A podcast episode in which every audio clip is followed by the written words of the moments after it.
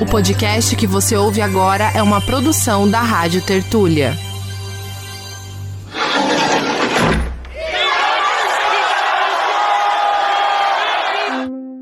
Até então você tinha uma luta de classes, hoje em dia você tem uma luta dentro das próprias classes. Você tem a classe trabalhadora competindo entre si o tempo todo. O que eu chamo de elitismo histórico e cultural tem como característica central o racismo. Então a história do Brasil é uma história de violência e autoritarismo, que tem como premissa elementar aquilo que eu chamo de elitismo histórico e cultural. Começa agora Guilhotina, o podcast do Monde Diplomatique Brasil. Eu sou Luiz Brasilino e estou aqui com Bianca Pio. E aí, pessoal, tudo bem? Bom, nesse episódio a gente recebe o jornalista César Calerron. Oi, César, tudo bom? Tudo bem, Luiz, Bianca, um prazer falar com vocês. Muito obrigado por me receber. César, bem-vindo ao nosso episódio 209 do Guilhotina. O César é jornalista com especialização em relações internacionais pela Fundação Getúlio Vargas e mestre em mudança social e participação política pela USP. É autor dos livros A Ascensão do Bolsonarismo no Brasil do século XXI, Tempestade Perfeita e Sobre Perdas e Danos. E agora ele está lançando pela editora Civilização Brasileira o livro Esfarrapados: Como o elitismo histórico-cultural moldou as desigualdades sociais no Brasil. Bom, a gente gostaria de começar te perguntando sobre o título do livro, né? Esfarrapados, e também sobre qual é a proposta da publicação. Você podia contar pra gente? Claro, obrigado, gente, pela oportunidade de falar a respeito do meu trabalho. O título Esfarrapados vem da dimensão do trabalho do Paulo Freire, que é um grande pedagogo, como vocês bem sabem, uma das maiores figuras da pedagogia, não só nacional, mas internacional também. E o Freire ele tem uma frase e um raciocínio, em última análise, que muito célebre, no qual ele diz, ele direciona o trabalho dele para os esfarrapados do mundo e para as pessoas que com esses esfarrapados se identificam e ao se identificarem sofrem, mas sobretudo, além de sofrer com essas pessoas, eles lutam. Então, a dimensão do título Esfarrapados tem a ver com isso, tem a ver com essa luta, tem a ver com a orientação do meu trabalho, que eu viso trabalhar emancipação popular e pensamento crítico. E daí, portanto, essa dimensão do trabalho freiriano. Freire é um dos pilares que eu utilizo nessa obra e o título tem a ver com a, com a proposta do trabalho do, do Paulo Freire. Nesse trabalho, gente, no Esfarrapados, Basicamente, eu apresento aquilo que eu chamo de elitismo histórico-cultural. O que é o elitismo histórico-cultural? É uma força, como o próprio nome diz, constituída historicamente, constituída socialmente, que organiza os arranjos da sociedade com base em categorias de distinção, de forma a criar uma espécie de gramática da desigualdade e, em última instância, uma hierarquia moral que rege o funcionamento político, econômico e social da nação. Então, basicamente, de, de forma bastante resumida, esse é o cerne daquilo que eu abordo nesse trabalho e eu argumento o que para muitas pessoas uh, um, pode parecer bastante óbvio, mas isso conforma todo o substrato que anima não só a proposta e a filosofia da direita brasileira, mas da direita em diferentes partes do mundo, que é a, a, presunção de que existem seres humanos que são mais fortes e outros que são mais fracos por natureza. Então, essa, essa proposta, ela desconsidera que o desenvolvimento humano ele tem como cerne, é óbvio que existe uma camada bi biológica que se aplica, mas ele tem como cerne da sua abordagem uh, o desenvolvimento histórico e cultural, a natureza cultural do próprio desenvolvimento humano. Quando você entende isso, para resumir a minha fala nessa ocasião, vocês também, por favor, me interrompam, porque senão eu sou muito prolixo, eu falo demais. Mas quando você entende isso no nível individual, isso se aplica para a forma como as nossas coletividades se organizam. Então, quando você entende que você se constitui enquanto ser humano considerando as suas preferências, etc., com base na cultura, com base nos elementos que te cercaram, com base nos estímulos que te foram oferecidos, você também ganha propriedade para entender que a República Federativa do Brasil não se constituiu no que ela é hoje por acaso. Ela se constituiu dessa maneira porque ela se compõe como parte de um legado histórico e cultural daquilo que foi o Brasil Império e daquilo que antes disso foi o Brasil Colônia. Então, é, é, um pouco por aí que eu vou nesse livro. Lógico, são 308 páginas e eu tentei fazer aqui uma síntese uh, do, dos pontos centrais que eu apresento nessa publicação. Não, sim, a gente vai seguir se aprofundando aí na, na conversa, né, César? E eu acho que isso vai permitir entender melhor, mais claramente, essa introdução que você fez. É, você começa o livro resgatando na antiguidade né, as origens desse elitismo histórico-cultural. É, você podia contar aí para a gente quais são as características desse elitismo, digamos, original, assim, é, e o que, que sobrevive até hoje? Luiz, na verdade, essa é uma questão extremamente controversa e, e extremamente densa, de, de, difícil de refletir acerca. E o que eu sinto conversando com psicólogos, com arqueólogos, com historiadores, enfim, profissionais de um, uh, uh, inúmeras uh, áreas com os quais eu conversei para redigir esse trabalho, não existe muito consenso determinado acerca dessa questão que eu vou colocar aqui para vocês, e isso é o que eu entendo, a, a, a, síntese que eu fui capaz de fazer com base em todo esse material que eu, que eu reuni. Durante muito tempo, a gente, um, sobretudo no Ocidente, entendeu que o iluminismo é o, o século, o século das razo, da razão e o iluminismo marca a data quando seres humanos pela primeira vez começam a se organizar com o uso no, na da base da razão, tá? começam a utilizar a razão para se organizar politicamente. Isso equivale, gente, a dizer que antes disso seres humanos eram criaturas pouco complexas, que não tinham nenhum tipo de capacidade de se organizar politicamente e que eram basicamente bárbaros, selvagens ou antes disso ainda, caçadores e coletores que viviam coletando, caçando aquilo que eles precisavam para fazer a manutenção da sua própria subsistência. Novos achados, so, sobretudo na área da, da, arqueologia, no que diz respeito a funerais, a monumentos, a centros de comércio, que são muito mais elaborados, demonstram que já existia um certo nível de hierarquia social há pelo menos 30 mil anos.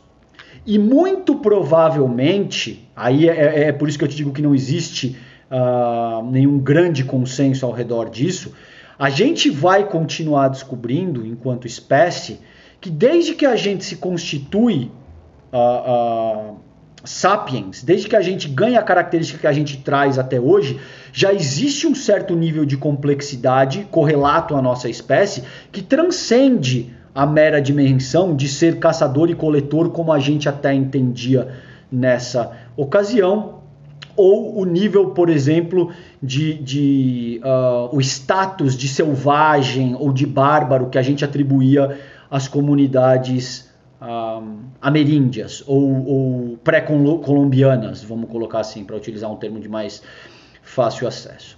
O que uh, o, o, elitismo histórico propõe nessa ocasião é que existem dois pontos, dois pilares fundamentais desse conceito que passam a moldar a, a característica do elitismo como ele se apresenta hoje em dia.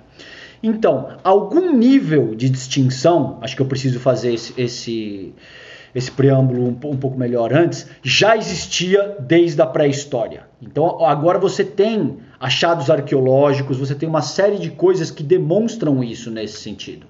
Então, por que, que algumas pessoas eram enterradas de determinadas formas e outras uh, não tinham o mesmo status? Por que, que existiam centros de, de comércio, estátuas e uma série de coisas que demonstram que algum nível de distinção já existia uh, uh, na pré-história?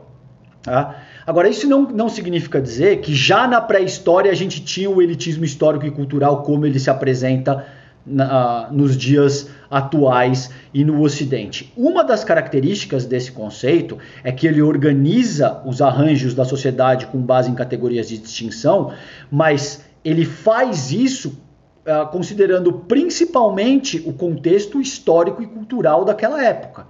Então, dependendo da época e dependendo da cultura que se pretenda avaliar, essa força social exerce a sua propriedade de uma maneira peculiar. O que acontece aí, eu utilizo como dois pilares centrais, é o advento do capital, as ideias do campo marxiano. Então, o advento do capital enquanto processo, esse processo que usurpa a classe trabalhadora, deixa a classe trabalhadora com a sua força de trabalho a ser vendida como única maneira de fazer a, a, a sua subsistência, e nesse processo extrai uh, mais valor do que é produzido. Tá? Então, o capital enquanto processo das ideias do campo marxiano e a invasão europeia nas Américas, que até aqui a gente vem chamando de colonização. Eu argumento nesse trabalho que me parece um, um termo uh, pouco adequado porque caracteriza um eufemismo, a meu ver, pouco capaz de sintetizar o que de fato aconteceu. Com base nesses dois pilares, o advento do capital e a invasão europeia nas Américas, surge uma nova expressão do elitismo histórico e cultural que passa a se reproduzir de uma forma cada vez mais agressiva. Tá? Então vou dar um exemplo muito prático para vocês. Se vocês pegarem, por exemplo, o segundo tratado de governo de Locke, John Locke, Locke diz ali que um, o que caracteriza a posse da terra, por exemplo, o que te diz que um determinado indivíduo ou uma determinada comunidade são donos daquela terra, é a característica de cultivar ostensivamente a prática da agricultura. O que as comunidades ameríndias não faziam, apesar de plantar, apesar de praticar agricultura, eles não faziam isso de uma forma ostensiva como a gente tem hoje, por exemplo, uh, uh, no sentido de, de criar excedente e esse tipo de coisa. Muito bem, esse foi um argumento central. Eu estou tentando resumir porque é extremamente denso tudo isso, mas esse foi um argumento central para que os invasores portugueses naquela ocasião pudessem convencer as mesas nos salões iluministas e os debates que aconteciam daquela época que os povos ameríndios poderiam ser usurpados, desapropriados, sem nenhum tipo de problema, porque eram selvagens, eram bárbaros, que não tinham direito de posse às suas respectivas terras. E a partir daí, essa passa a ser uma maneira preponderante de enxergar o próprio desenvolvimento humano. Então, se vocês conversarem com um antropólogo mais tradicionalista, ele divide o desenvolvimento humano entre antes e depois da Revolução Neolítica, da Revolução Agrícola, que aconteceu entre 10 e 6 mil anos atrás, por exemplo. Essa espécie de elitismo, isso que eu chamo de elitismo histórico e cultural, surge há 300, 400, 500 anos, na melhor das hipóteses, entende? E passa a organizar a vida social de uma maneira cada vez mais elitista, porque com a Revolução Industrial, pela primeira vez você tem uma riqueza mercadológica sem precedente na história da humanidade também. Considerando que as relações sociais são as relações sociais de produção e troca, isso também organiza o elitismo histórico e cultural para níveis sem precedentes na nossa história. Se vocês quiserem, em seguida, eu posso falar um pouco mais sobre esse tema que eu abordo no sétimo capítulo do Esfarrapados. Beleza, César. Antes da gente ir para o capítulo 7, eu queria trazer o tema do autoritarismo que você menciona no capítulo 4, né? Que tem bastante a ver com esse elitismo histórico-cultural.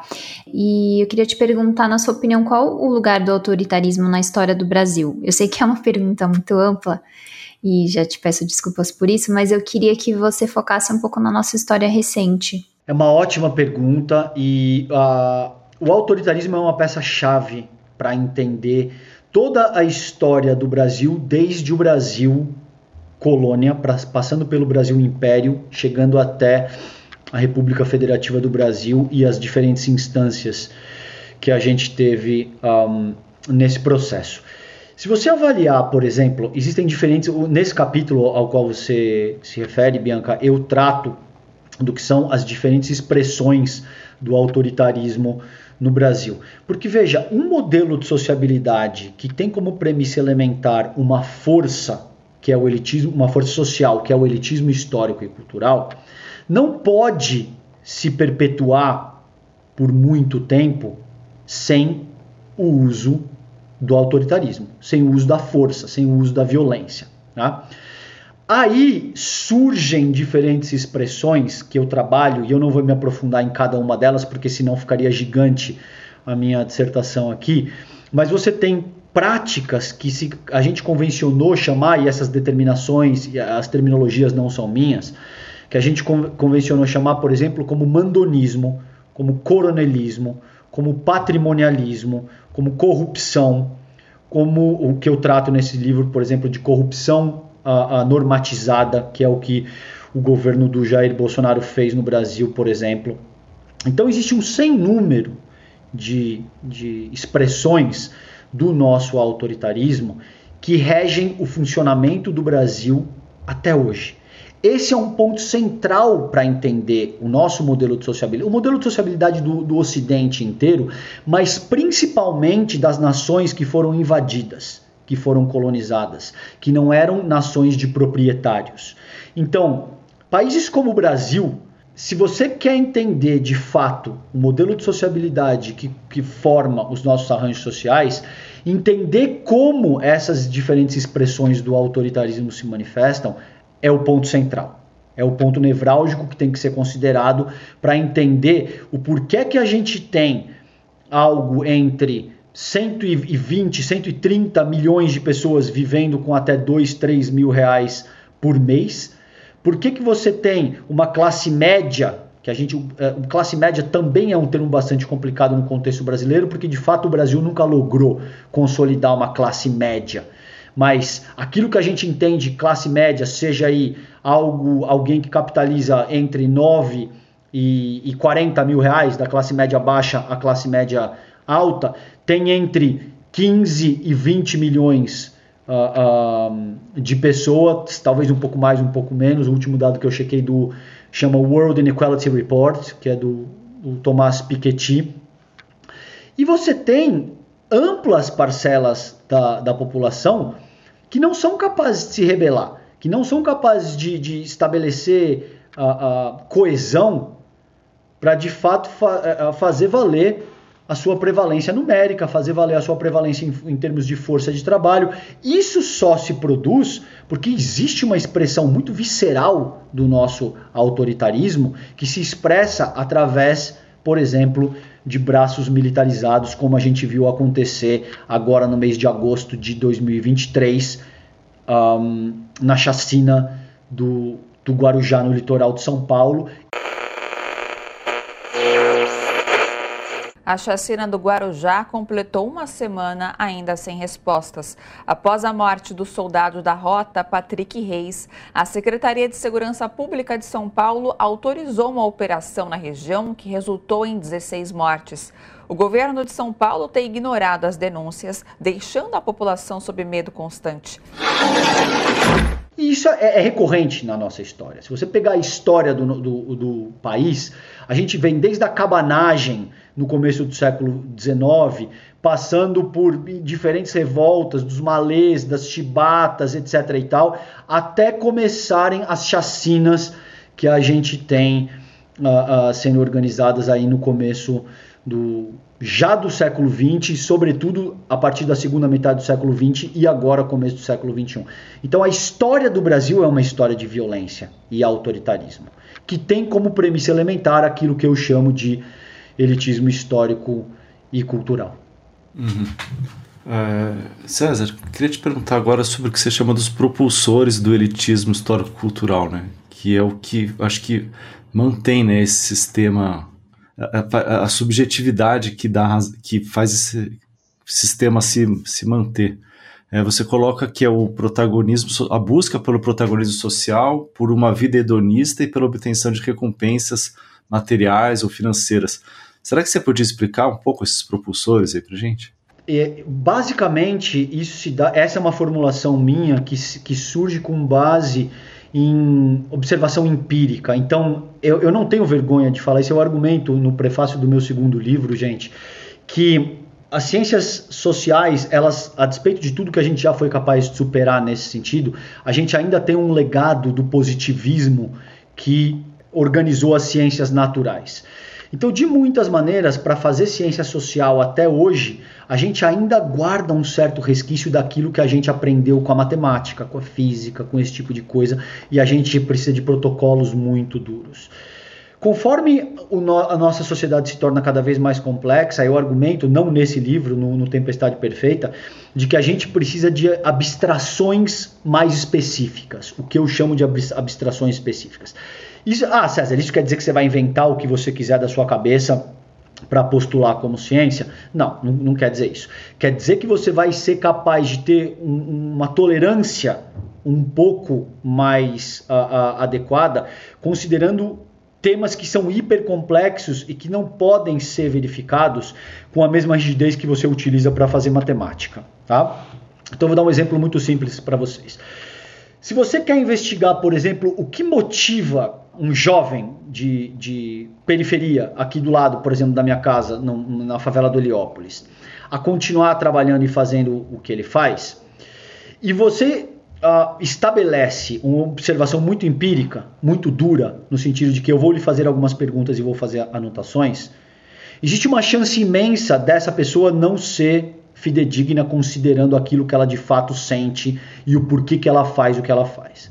Ela vai se sentir investigada e ela vai se sentir compelida a contar uma história que ela entenda ser mais adequada de acordo com aquilo que ela, uh, enfim, acha naquela ocasião, tá? Então, alguns tipos de observações devem, a meu ver, compreender isso que eu chamo de abstrações mais específicas. Então, eu não tenho nenhuma vergonha de te dizer que o que eu vou dizer aqui não tem nenhuma grande base empírica e nenhum grande estudo acadêmico dessa ordem. Isso tem como base a observação de uma vida, de quatro décadas de vida, interagindo com pessoas e conversando e, e chegando às conclusões que eu cheguei. Nesse momento, que a gente tem organizado no Brasil, o elitismo histórico e cultural, de uma forma hiper resumida, tem três propulsores centrais. O primeiro é a busca por protagonismo social. Principalmente numa época em que a gente está basicamente conectado o tempo todo por telas, smartphones e internet. Não por acaso a gente está gravando esse conteúdo olhando um para o outro através de telas e nós somos três indivíduos que não nos conhecemos pessoalmente ainda e já estamos produzindo conteúdo de, in, intelectual de, em parceria. Tá? Nesse contexto, principalmente com a invenção da internet e a, a partir da popularização dos smartphones, começo da década passada, o protagonismo social, e aí você pode ir até Bourdieu, você pode ir em outros pensadores, etc. e tal, mas isso ganha uma dimensão que, via de regra, esses teóricos da nossa sociedade não viveram. Eles não experimentaram o que foi, por exemplo, a agudização desses processos tecnológicos para uh, o nível que a gente tem estabelecido hoje. Então, atualmente, você vê as pessoas, por exemplo, morrendo, pessoas que caem de pontes, pessoas que se intoxicam, pessoas que, que estão dispostas a, a, a literalmente levar soco na cara para ganhar likes em redes sociais e esse tipo de coisa. Isso constitui, a meu ver, o principal propulsor que determina os fatores de, de segregação e essas categorias de distinção que formam essa gramática social a qual eu, eu, me referi no começo da nossa conversa aqui com vocês. A busca por protagonismo social. Isso posto, o que eu proponho no, no Esfarrapados é que as pessoas Observem as suas relações sociais. Percebam como as pessoas se relacionam com vocês e o porquê que vocês fazem aquilo que vocês fazem.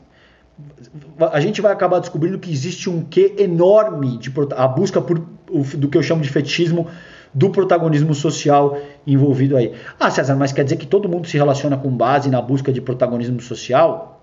Ou de hedonismo, ou de recompensas materiais, por exemplo, que são esses três aspectos que eu coloco? Não, naturalmente existem um sem número de exceções que caracterizam a regra, que eu estou propondo aqui. Então, se você se relaciona com alguém de uma forma legitimamente afetiva, você se relaciona com o teu filho, com o teu marido, com a tua esposa, etc. e tal, não necessariamente esses três propulsores estarão contemplados. O que eu estou colocando aqui é como isso se aplica num nível institucional para as relações sociais de uma forma mais ampla, mas naturalmente existem aí exceções que, a meu ver, caracterizam a regra. Eu achei que era importante dizer isso. Com isso posto, esse foi o primeiro. Isso que eu disse para vocês, a busca por protagonismo social. Em seguida, tem a busca por hedonismo. Tá? Não necessariamente a pessoa esteja uh, atrás de protagonismo social, mas pode ser que ela uh, uh, queira viver uma vida hedonista. Ela queira comer bem, que ela queira viajar, que ela ponha o prazer no cerne de tudo que ela faz. E isso também é bastante amplo, porque o teu prazer pode ser fazer o que vocês estão fazendo aqui quando vocês me entrevistam. O, o, o prazer pode estar organizado ao redor de uh, promover emancipação popular, por exemplo, fomentar pensamento crítico.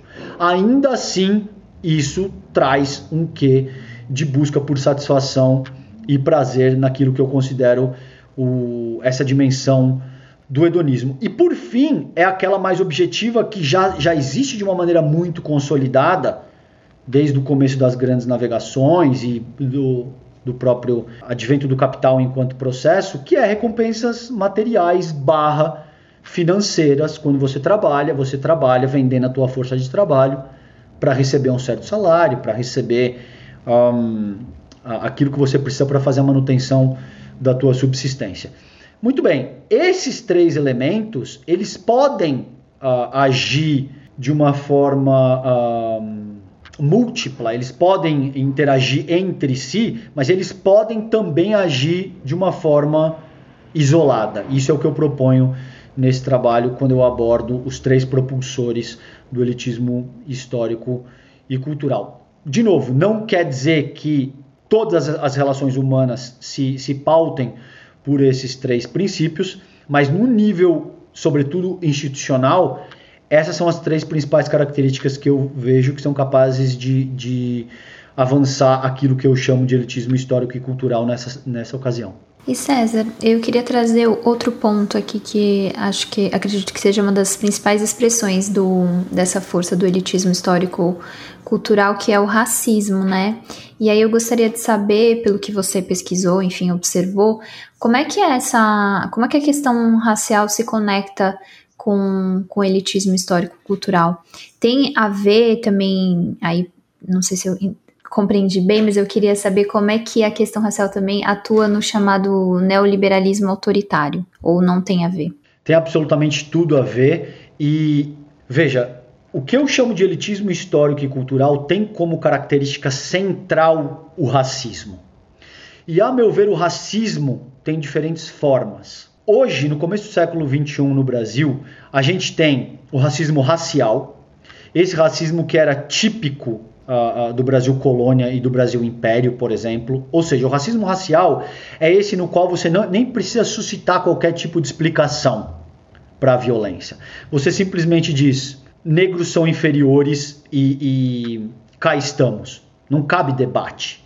Negros são considerados mercadorias a serem adquiridas ou vendidas no mercado. É extremamente doloroso tudo isso que eu vou dizer, tá? Só, só para deixar isso bastante claro.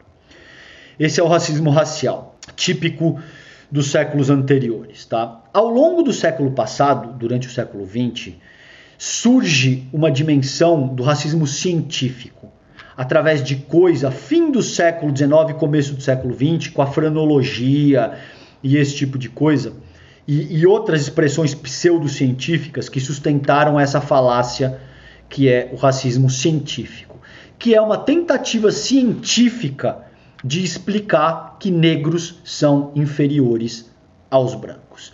E mais recentemente surge uma expressão que é o racismo cultural, tá? que tem como base argumentos mais sofisticados para te dizer continuar insistindo que existem raças que são inferiores e que outras são superiores. Isso tudo somado conforma aquilo que o Silvio Almeida, que é um amigo, o ministro Silvio Almeida, e quem eu, eu entrevistei para fazer esse raciocínio aí, convencionou chamar de racismo estrutural. Então, o racismo estrutural brasileiro, ao meu ver, tem essas três dimensões que eu acabei de salientar aqui para vocês: o racismo racial, o racismo científico e o racismo cultural. Isso, Bianca, é o cerne daquilo que eu chamo de elitismo histórico e cultural. Ah, mas muito bem, César, então por que, que você cunhou um termo para falar a respeito de um novo conceito, se esse é o cerne daquilo que você está propondo.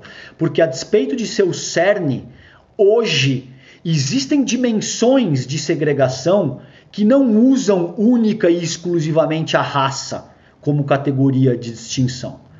Hoje você tem a questão de gênero, você tem questões socioeconômicas, você tem outras expressões que se pautam através de categorias uh, uh, fenotípicas, por exemplo gordofobia, estaturismo, esse tipo de etarismo, por exemplo, aí já é uma questão cronológica, entende?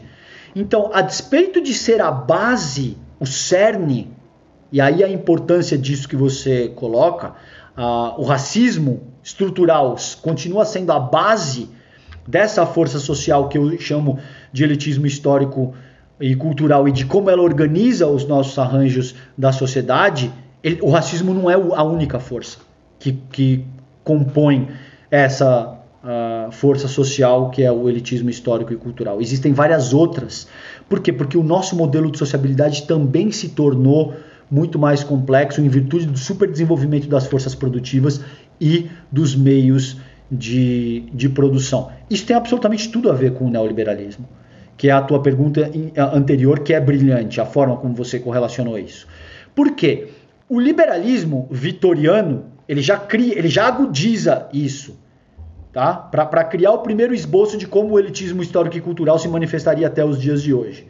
Mas, a partir da década de, de 1980, com, a, com, o começo e, a, e, principalmente a catalisação do, da financiarização do capital, com Thatcher na Inglaterra, com uh, uh, o Reagan nos Estados Unidos, com Giscard d'Estaing, com Kohl com a Pinochet e as ditaduras do Cone Sul, etc. e tal, isso cria as condições ideais para que se organize uma espécie de uh, um modelo de sociabilidade que tem como base central a concorrência.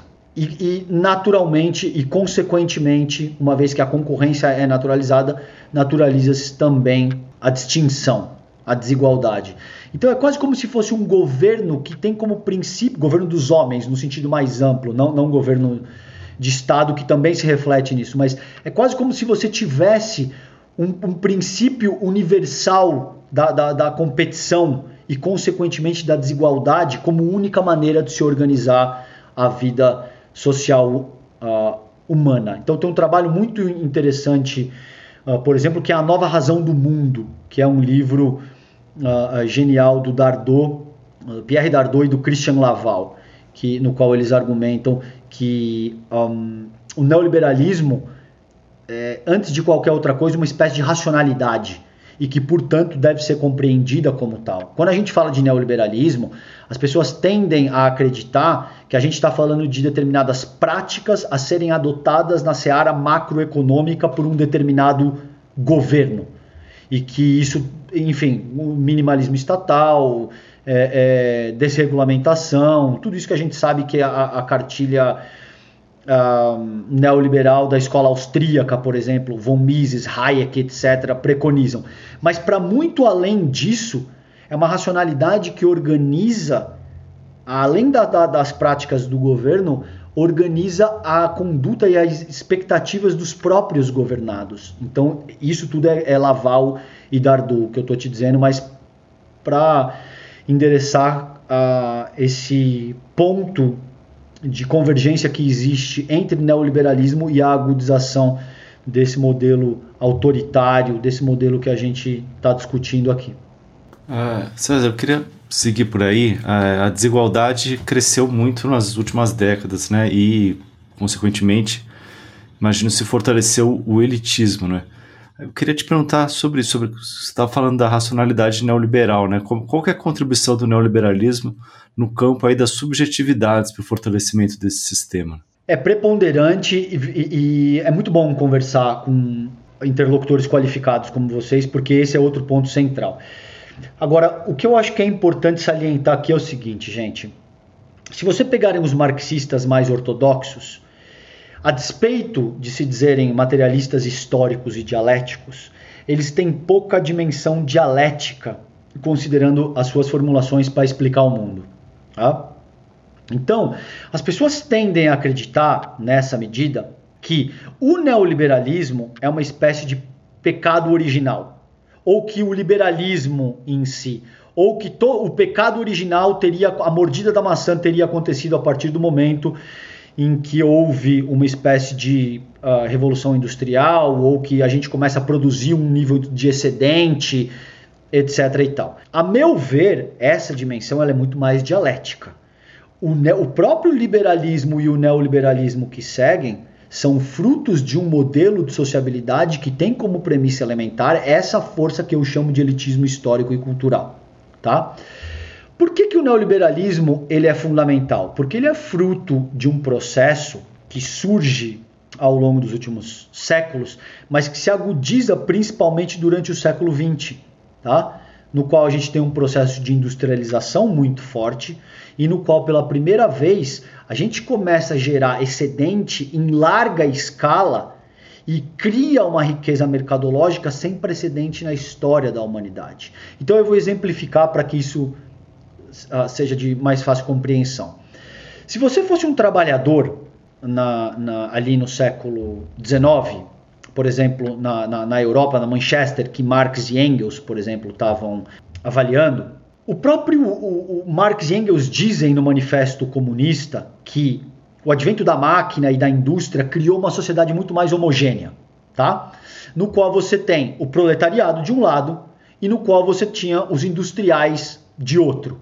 Se você fosse um trabalhador, basicamente o teu objetivo era ter o que comer, era conseguir ganhar o suficiente para fazer a manutenção da tua força de trabalho para poder vendê-la no dia seguinte. Então você queria ter uma casa, você queria ter talvez um cavalo, uh, você queria ter uma bota, roupa e comida, pão em cima da tua mesa.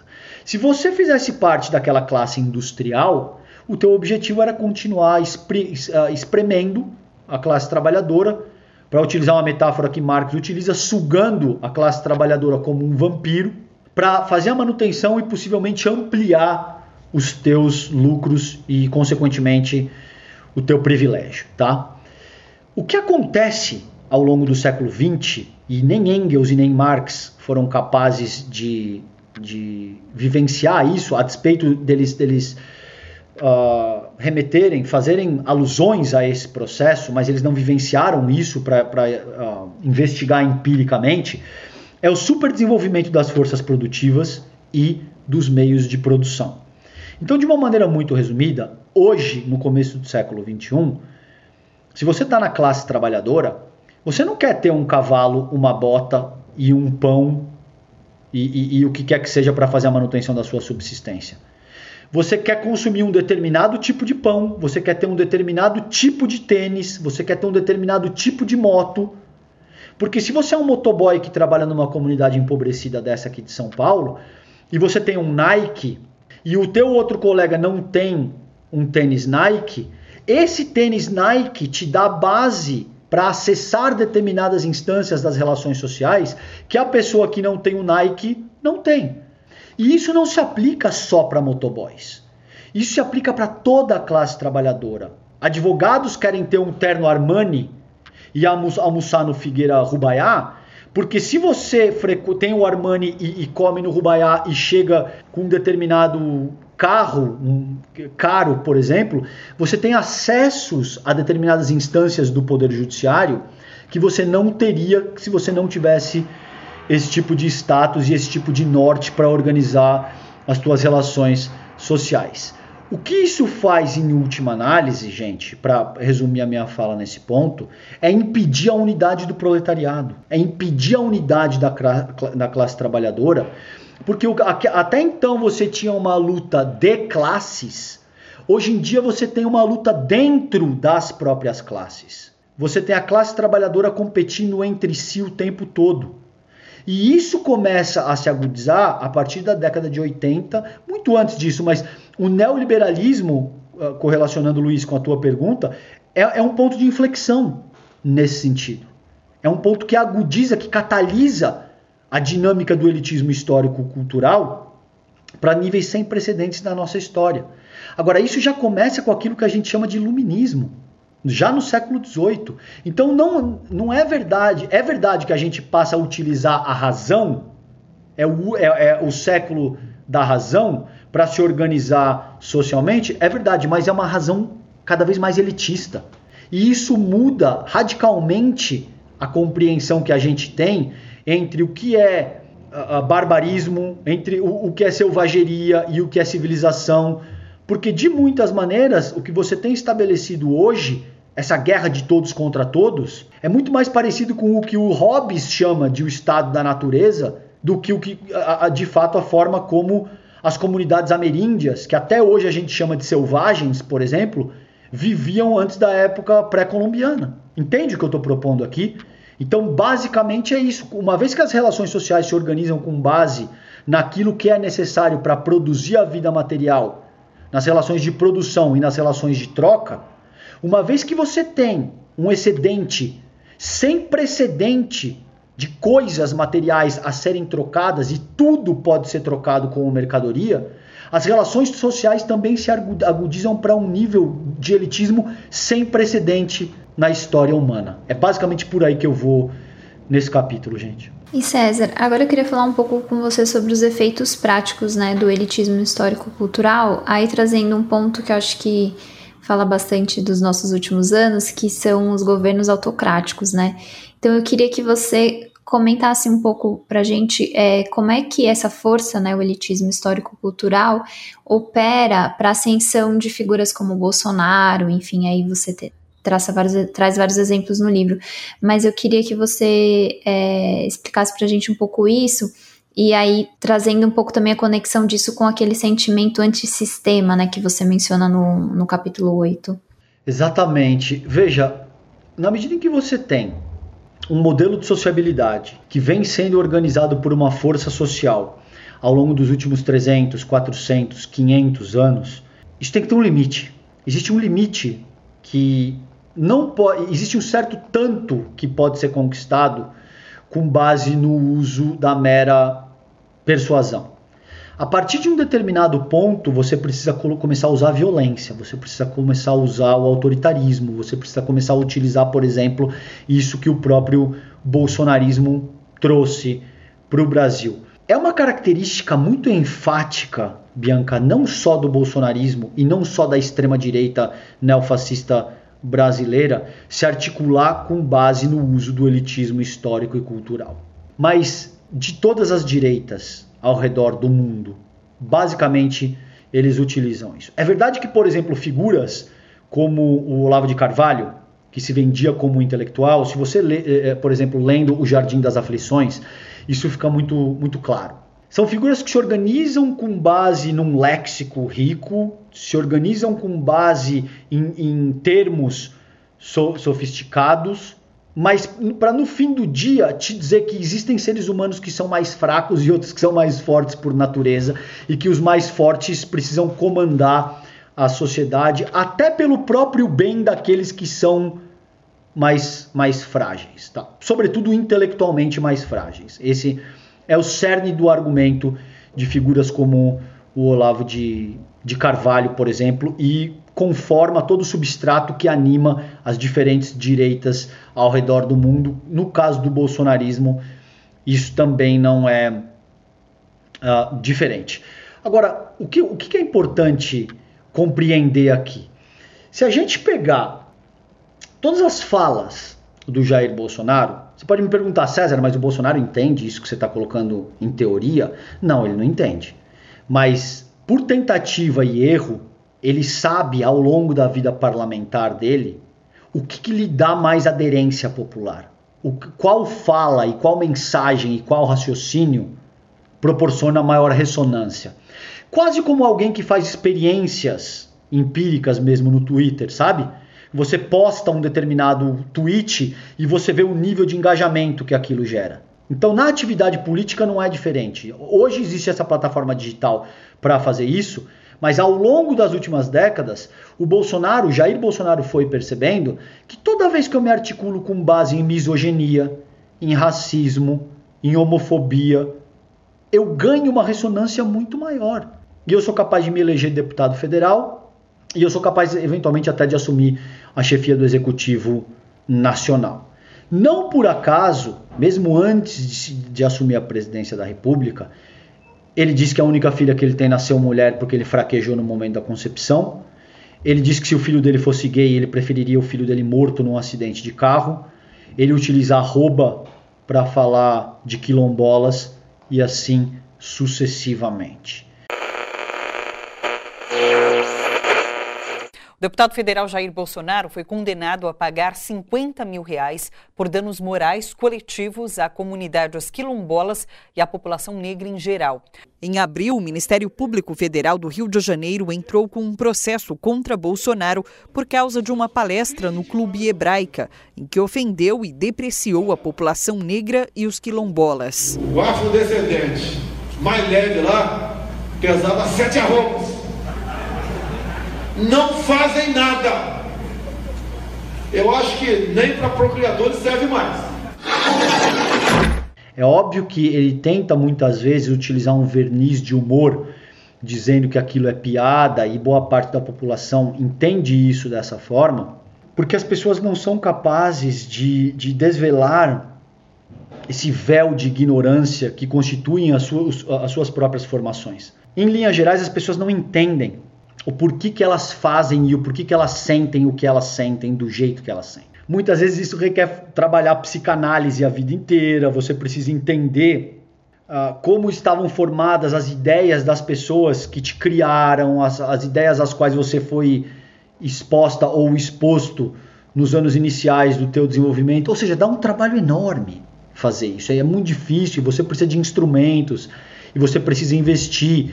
Quando você tem uma sociedade que está basicamente preocupada em manter a cabeça fora da água, não sobra tempo para promover esse tipo de, de pensamento crítico e de reflexão introspectiva. Bom, isso está relacionado com essas expressões cotidianas, com essas expressões diárias que eu cito aí nesse capítulo e que tem tanto, eu cito um sem número delas, então o racismo, a, a, homofobia, a LGBTQIA mais fobia, eu cito a gordofobia, eu cito o etarismo, o estaturismo, o etnicismo e, e assim, o capacitismo. Agora, existem um sem número de outras que eu não consigo, porque você pode pensar basicamente infinitas formas de expressão de como o elitismo histórico e cultural se manifesta. Qualquer dimensão que seja utilizada para dizer fulano é superior ou inferior a ciclano se enquadra nessa categoria. E isso tem, tem uma correlação muito direta com a violência, com o autoritarismo e com esse tipo de coisa, porque é a única forma que você tem de levar essa proposta neoliberal ou capitalista, que hoje a forma preponderante do neoliberalismo, do, do, capitalismo é o neoliberalismo, mas ela não é a única, pode piorar, gente. A gente ainda pode ter um modelo mais agudo. É, César, falando ainda de futuro, né? E a gente está chegando ao final do episódio aqui, eu queria te fazer essa, essa última pergunta. Você fala no livro sobre o conceito de revolução que é uma palavra que está praticamente ausente hoje em dia do discurso aí das organizações, mesmo das, das organizações de esquerda, né? Qual que é a importância de resgatar esse debate?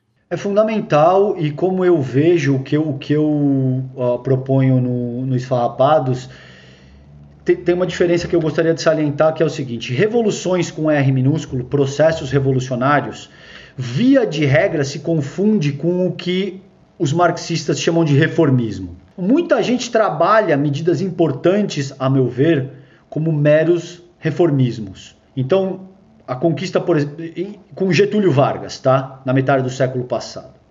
Você teve. Se estabelece a, a CLT, se estabelece uma série de coisas. Se estabelecem. Antes disso, por exemplo, houve lutas da classe trabalhadora para determinar a jornada de 8. 10, naquela ocasião, jornada de 10 horas por dia de trabalho. Tudo isso, se você avaliar sob um prisma mais crítico, é considerado como reformismo. Porque, em tese, a revolução deveria ser um processo de tomada da classe trabalhadora, tomando os meios de produção, em última análise, produzir uma sociedade socialista e, em última análise, levar a sociedade comunista que seria capaz de extinguir o Estado, as classes, etc. e tal. Isso é bastante complicado. Isso se provou bastante complicado e a gente nunca teve uma sociedade efetivamente comunista em lugar nenhum do mundo, até essa quadra histórica na qual nos encontramos. Como eu vejo, pensando muito acerca dessa questão, existem processos revolucionários que vão paulatinamente, mas não necessariamente ou invariavelmente. Isso depende do uso que a gente faz das nossas escolhas. Elas vão paulatinamente alterando a equação que a, e o modelo de sociabilidade que a gente tem uh, produzindo os arranjos sociais. Por vezes, com, com características mais humanistas e menos agressivas, e por vezes não. É? É, seria besteira negar que, bom, não, não te parece que hoje a gente tem, por exemplo, um modelo menos agressivo do que o que era praticado no Brasil colônia? Sim, eu concordo. No Brasil Império, na, naquela ocasião existia um profissional que se chamava marcador de negros. Ah, e que a gente, a, a gente marcava com ferro. Em, é, que, bom, vocês já entenderam onde é que eu vou com isso, né? Enfim. Então, houve um avanço, de fato, nesse sentido. Agora, isso não quer dizer também que a gente foi capaz de superar o processo de exploração do homem pelo homem. Que é aí que é, isso é o que eu considero de revolução com R maiúsculo. E não é um processo que pode ser alcançado, a meu ver pelo menos, quiçá eu, eu, eu estou errado. E eu nunca rezei tanto para estar tá errado em qualquer proposição que eu fiz ao longo da minha vida. Tomara, gente, tomara que eu esteja errado, mas como eu vejo a revolução com R maiúsculo, o que o, o Franz Fanon chama de, de sair da grande noite, o que Marx chama de sair da pré-história e começar a história humana de fato, não vai acontecer em 10, 15, 20, 50 ou 100 anos.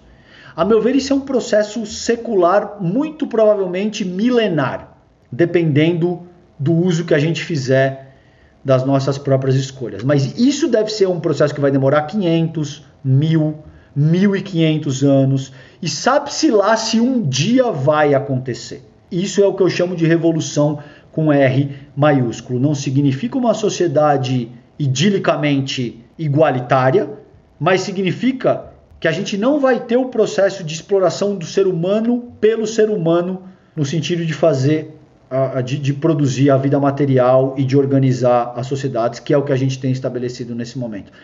Então, muitas vezes, gente, essa minha análise desagrada tanto as pessoas que estão à esquerda, no espectro político-ideológico, porque essas pessoas tendem a dizer que essa é uma análise pequeno-burguesa, que essa é uma análise social-democrata, que essa é uma análise que desconsidera uh, a, a, luta revolucionária. E eu, eu fui, basicamente, eu cresci uma, uma das minhas pessoas mais próximas é um cubano que participou da Revolução Cubana alfabetizando uh, uh, adultos, entendeu? Agora, eu não acho que exista condição objetiva no Brasil no começo do século XXI para fazer aquilo que foi feito na, na, na, Serra Maestra. Eu não acho que esse é o caso. E eu não acho que nem em Cuba essas condições também não existem hoje em dia. Então, como eu vejo, é um processo muito mais extenso, que com frequência é vulgarizado para ser transformado em bandeira política. Porque é muito difícil explicar isso para as pessoas, isso que eu acabei de explicar para vocês aqui, sem que as pessoas se desmobilizem. Sem que as pessoas digam, ah, mas, poxa, então eu vou ter que esperar. Não, você não tem que esperar nada. Você tem que agir. Mas você tem que agir sabendo que você está plantando uma semente que não é você que vai desfrutar da sombra que essa árvore vai produzir. Para utilizar também uma metáfora que é bastante comum. A beleza da luta tá aí. Tá em lutar por emancipação popular, tá em lutar por fomentar pensamento crítico, sabendo que muito provavelmente até o fim desse século você não vai ver a mudança que minimamente. Eu tô convencido disso, como eu disse para vocês, quiçá eu estou errado.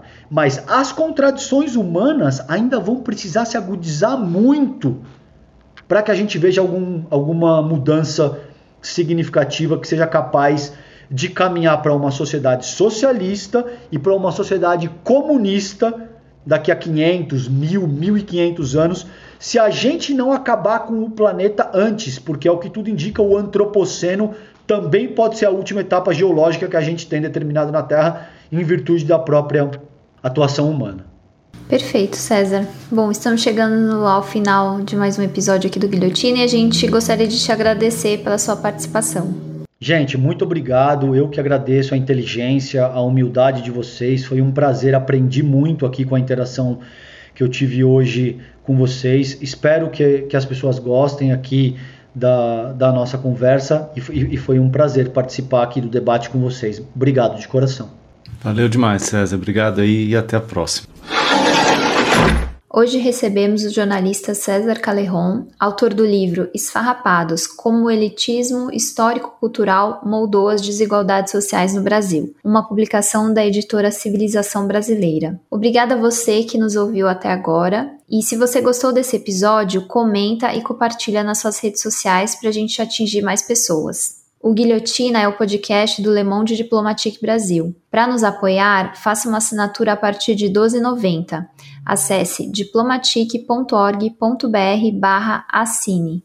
Você também pode ouvir o Guilhotina na Rádio Brasil Atual, 98,9 FM na Grande São Paulo, ou pelo site da emissora, sempre às sextas-feiras, às quatro da tarde. Eu sou Luiz Brasilino e fiz o roteiro e apresentação junto com a Bianca Pio. A edição e a sonorização são de Beatriz Pasqualino, pela Rádio Tertúlia. Obrigado e até a semana que vem.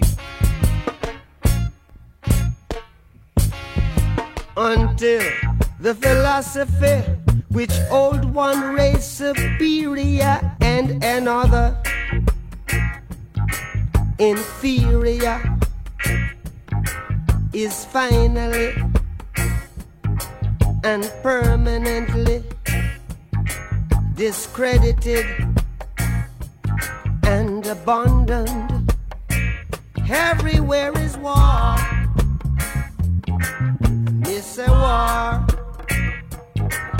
That until they're no longer first class and second class citizens of any nation, until the color of a man's skin is of no more significance than the color of his eyes. Miss a war. That until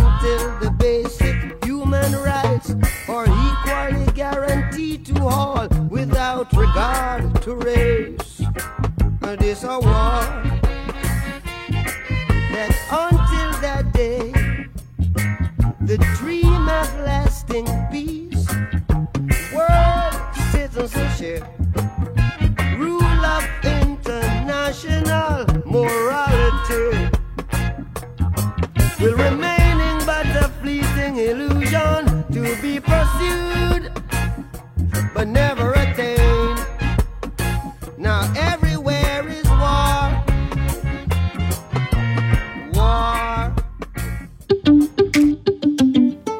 produzir um podcast? Chama a Rádio Tertúlia, estúdio profissional e 20 anos de experiência na área. radiotertulia.com.br